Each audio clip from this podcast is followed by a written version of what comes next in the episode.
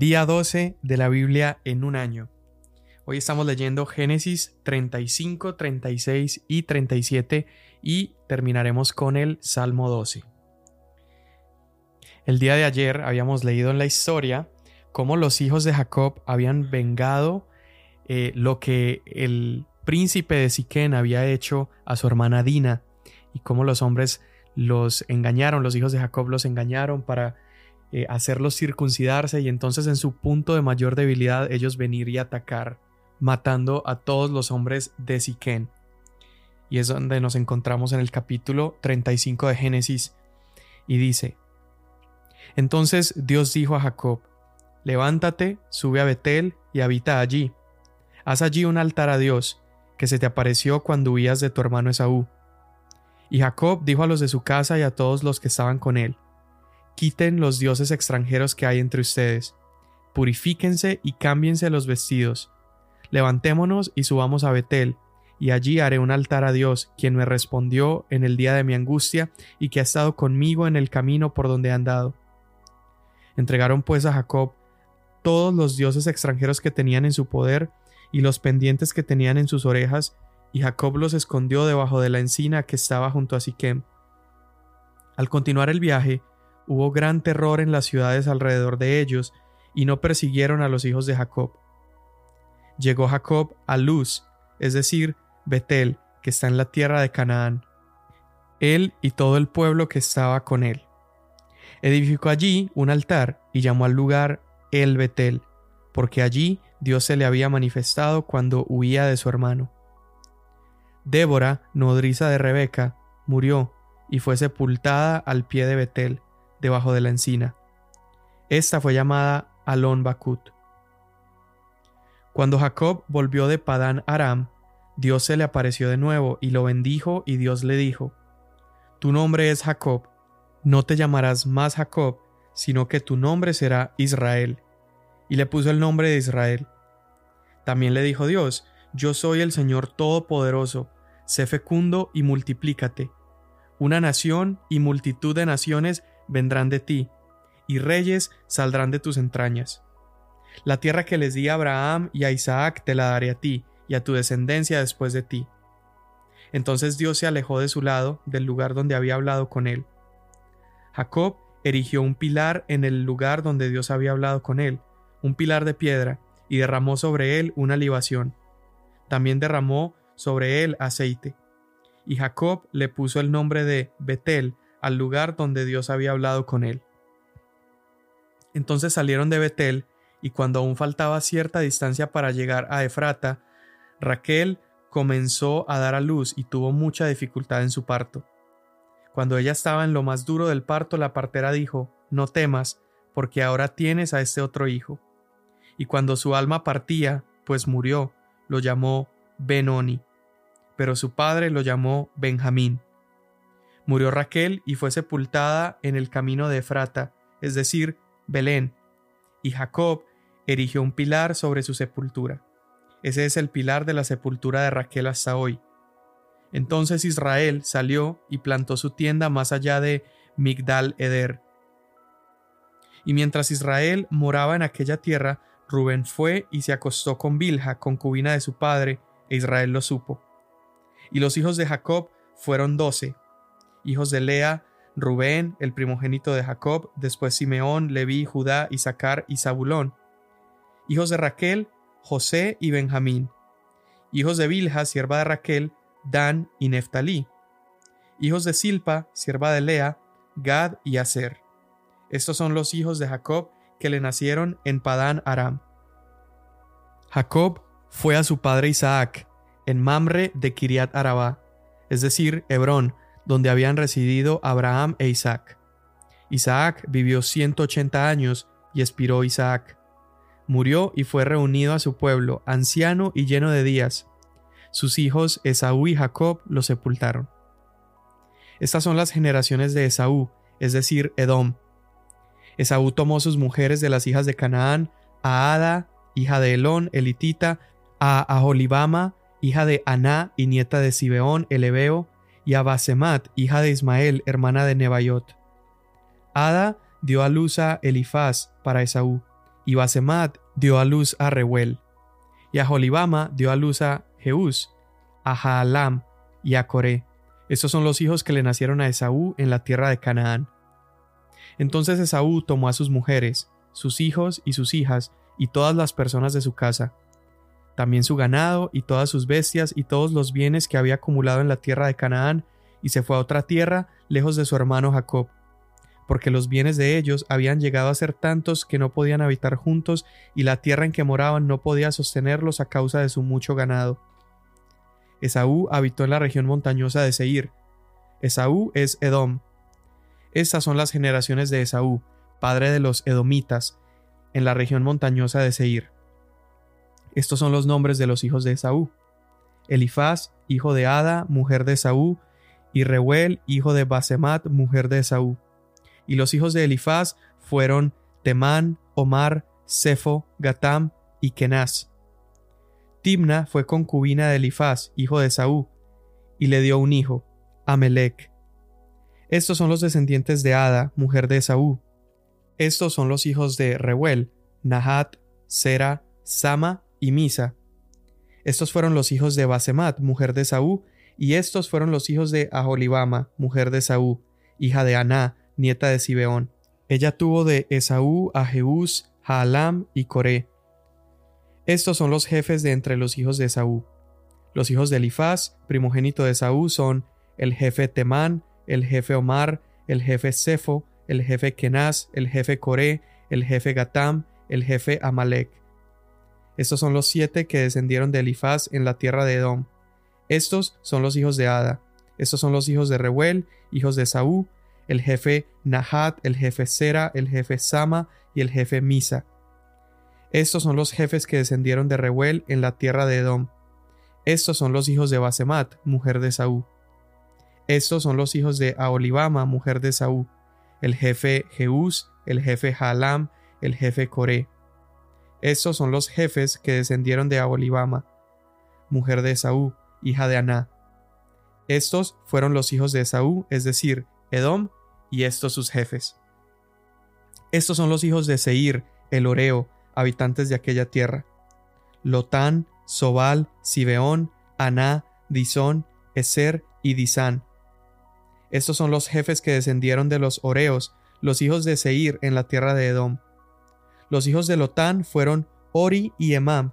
La hermana de Lotán era Timna. Estos son los hijos de Sobal, Alván, Manahat, Ebal, Sefo y Onam. Estos son los hijos de Sibeón, Ajá y Aná. Este es el Aná que halló las fuentes termales en el desierto cuando pastoreaba los asnos de su padre Sibeón. Estos son los hijos de Aná, Disón y Aolibama, hija de Aná. Estos son los hijos de Disón, Emdan, Esban, Itran y Kerán. Estos son los hijos de Eser, Bilhan, Saaban y Acán. Estos son los hijos de Disán, Uz y Arán. Estos son los jefes que descendieron de los Oreos, el jefe Lotán, el jefe Sobal, el jefe Sibeón, el jefe Aná, el jefe Disón, el jefe Eser y el jefe Disán. Estos son los jefes que descendieron de los Oreos jefe por jefe, en la tierra de Seir. Reyes de Edom.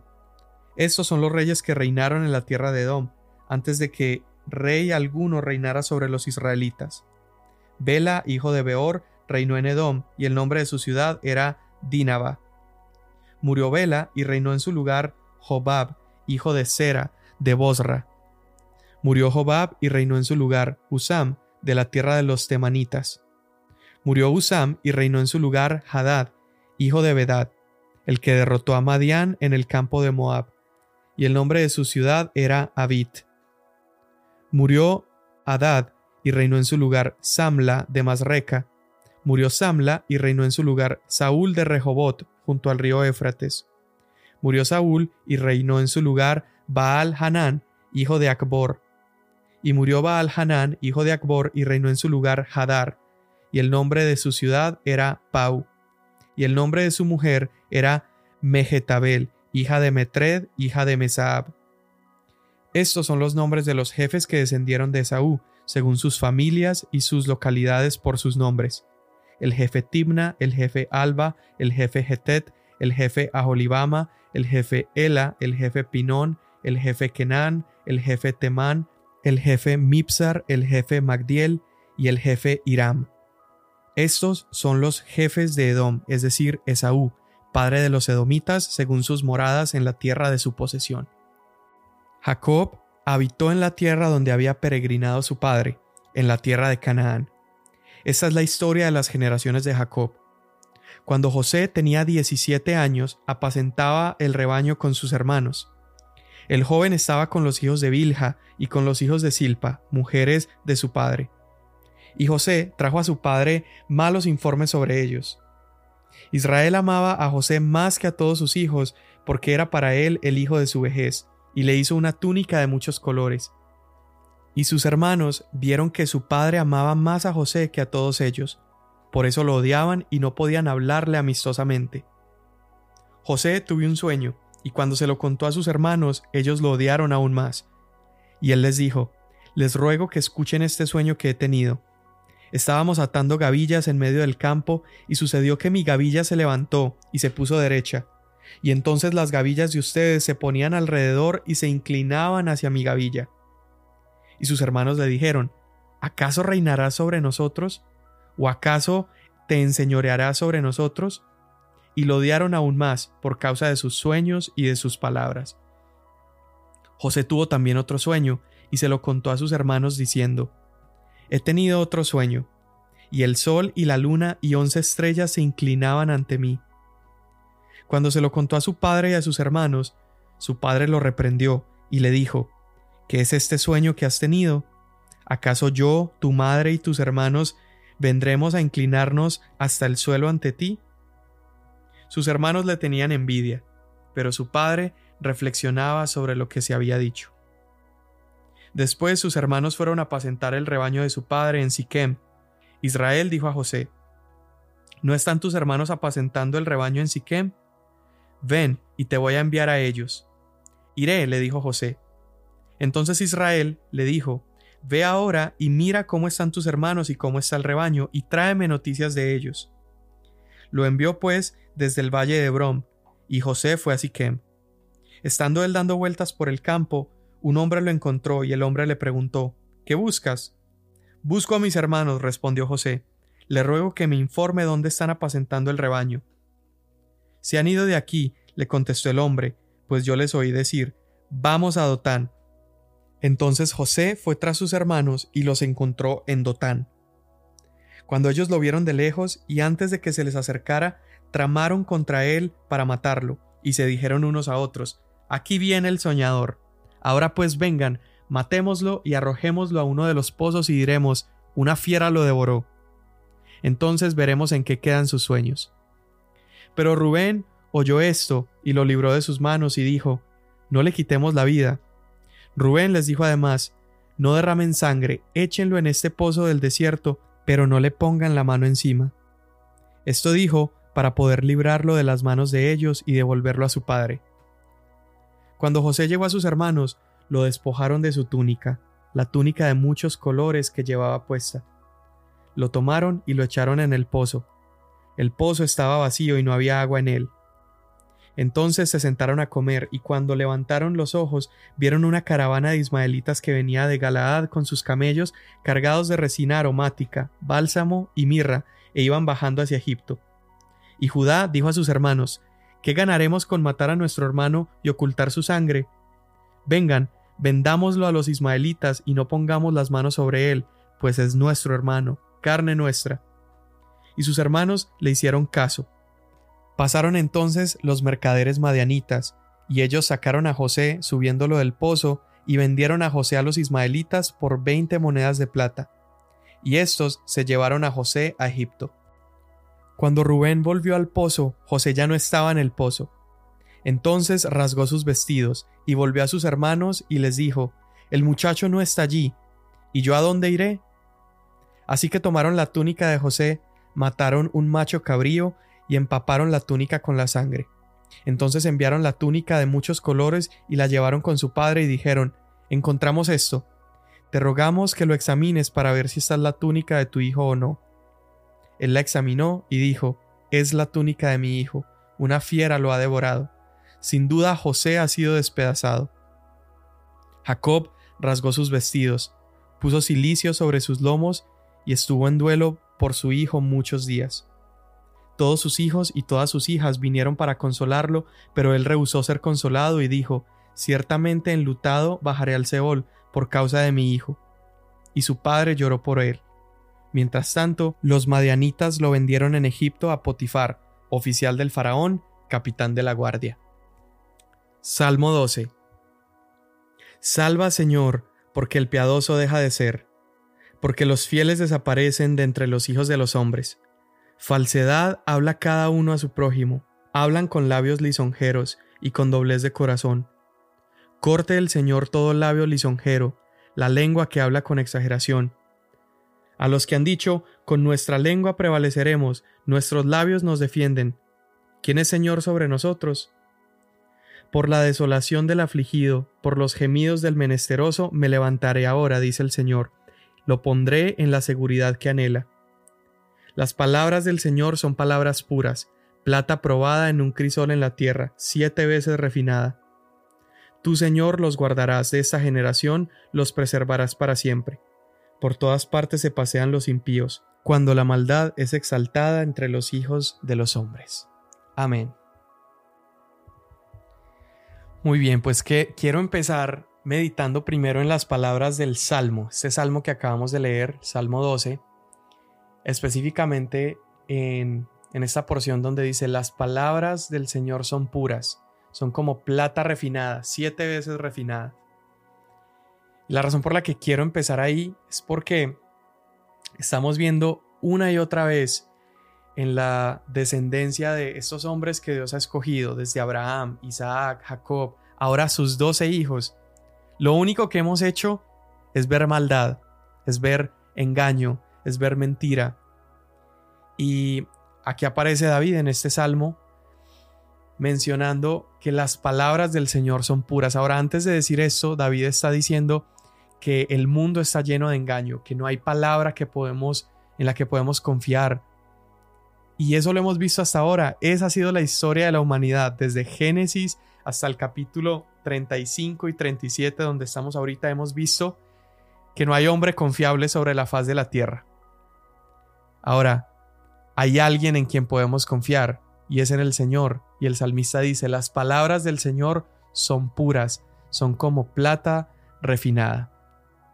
Esto me lleva a meditar un poco en un pasaje que está en segunda a los Corintios, que dice, todas las promesas que ha hecho Dios son sí en Cristo, y por medio de Cristo decimos amén. Esto quiere decir que todas esas genealogías, todo eso que parecía un trabalenguas que estábamos leyendo hace un rato, todos estos nombres de los hijos de los hombres, toda esta historia está plasmada en la escritura para que nos demos cuenta de una cosa, que todos los hombres, aun habiendo visto a Dios, habiéndolo escuchado, habiendo tenido promesas de Él, fallaron, erraron y mintieron. Pero hay un hombre, Cristo Jesús, y este hombre es Dios, en quien todas las promesas son verdaderas. Y todo lo que él ha, todo lo que él ha dicho es confiable, podemos confiar en sus palabras, como lo dice Corintios, todas las promesas de Dios son sí en Cristo y por medio de Cristo es que podemos decir amén. Ahora la lectura de Génesis iniciaba con Jacob yendo a Betel. Ahora recuerda qué pasó antes de Jacob ir a Betel. Pues bueno, antes de ir a Betel, sus hijos habían matado a todos los hombres de Siquén, habían cometido un, genocidio y estaban vengando a su hermana Dina pero eso no les da motivo para asesinar a todo el pueblo. Ahora, ¿qué vemos en esta historia? Bueno, vemos que no solamente los hijos de Jacob fallaron en este momento, pero es la misma historia que se va a repetir una y otra vez, una y otra vez, que Abraham pecó, Isaac pecó, Jacob pecó, los hijos de Jacob pecaron, fueron malos, se equivocaron, pero habrá un hijo de Jacob que no iba a fallar. Habrá un hijo de Jacob que iba a estar sin pecado, que a pesar de haber sido tentado en todo, no iba a caer, ante la tentación y a pesar de tener todo el poder sobre la faz de la tierra, no lo iba a usar para defenderse, para atacar o para dar a probar su opinión. Ese hijo de Jacob que iban a hacer era Jesús. Ahora vendría muchísimos años después y es como la historia se va a ir desenvolviendo. Pero por eso es interesante este momento donde Dios llama a Jacob a Betel por todo lo malo que acaba de pasar con sus hijos y aún así, ¿qué sucede? Dios vuelve y le confirma su pacto. Dios vuelve y le dice lo que prometí a tu padre, lo que prometí a tu abuelo, eso haré contigo. Y esa es la muestra de que las promesas de Dios no están sobre nuestra vida porque somos buenos, sino porque son sus palabras y salieron de su boca y por eso Él las cumplirá. En medio de esa narrativa aparece José, uno de los hijos de Jacob, uno de los hijos de Israel, y vamos a empezar a ver en José cómo Dios redime la maldad de sus hijos y cómo Dios utiliza aún nuestros errores, nuestros pecados, cómo Dios utiliza aún todo eso malo para dirigirnos y llevarnos al cumplimiento de su, de su voluntad. Quisiera adelantarme y contar un montón de cosas de la vida de José que me apasionan, pero vamos a dejarlo para los próximos capítulos. Señor, te damos tantas gracias una vez más por tu palabra. Gracias Señor porque en Cristo todas tus promesas son sí y son amén. Gracias porque en medio de una generación de mentira, una generación de engaño, Señor, podemos confiar en que todas las promesas que tú has hecho son sí en Cristo. Y por Cristo es que nosotros podemos decir amén. Mañana nos vemos.